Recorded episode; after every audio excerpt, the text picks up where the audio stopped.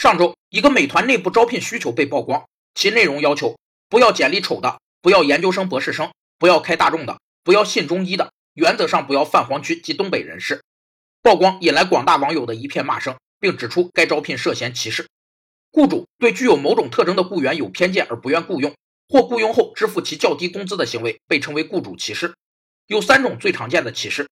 一是性别歧视，主要表现为歧视女性。或要求其签字承诺限期内不结婚生育等；二是地域歧视，主要表现为对城乡户口或户籍的要求；三是健康歧视，主要表现为对某些并不影响工作的健康问题过分苛求，如乙肝病毒携带者、色盲色弱患者，甚至是肥胖者。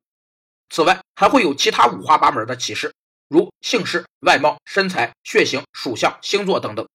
发布这个招聘需求的吹毛求疵者，第二天就被美团辞退了。各公司的 HR 都不喜欢招被辞退的人，这貌似不算歧视。